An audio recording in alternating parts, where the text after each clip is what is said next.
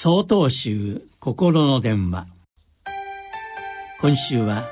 「冬は命を育む季節」と題して新潟県夫妻寺角一法輪さんの話です。冬は苦しい時や辛い時または人生の終わりに例えられることが少なくありません。例えば身近な人の死に対した時その悲嘆はまさに暗く冷たい真冬のように切ないものです。私も母を亡くした時深い悲しみに打ちひしがれました。何をするにもやる気が出ず心にぽっかりと穴が開いたような喪失感と心細さが私を襲いました。そして何より苦しかったのはその状況を変えたい立ち直りたいという意欲すら起きないということでした。どんな人でも心の奥底ではよく生きたいと願っているものです。だからこそ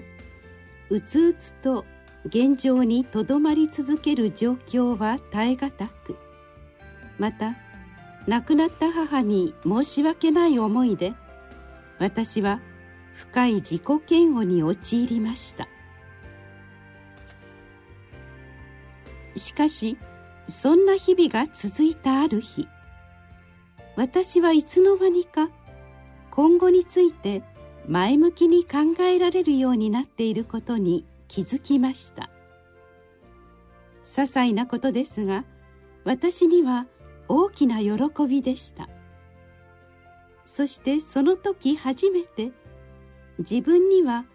向上心や生きる希望がないのではなくそう思う気力も出ないほど落ち込んでいたのだということに気づいたのです。無理に悲しみを抑え込みやる気を出そうとしても前を向く力を起こさせる心自体が傷つき疲弊していては何もできません。なぜならそれは自分の意志ではどうにもできないことだからです。無気力で何もできず止まってしまったような時間こそが深く傷ついた心をゆっくりと癒してくれたのです。長く辛い時間は心が回復するのに必要な時間だったのです。諸行無常という自然の摂理には壊れる消滅するという働きと同時に再生する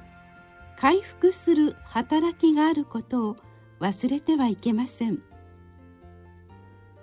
すべてのものが死に絶えたように静止した雪景色の中でじっと春を待つつぼみのように冬は静かに命を育んでいます。12月22日よりお話が変わります。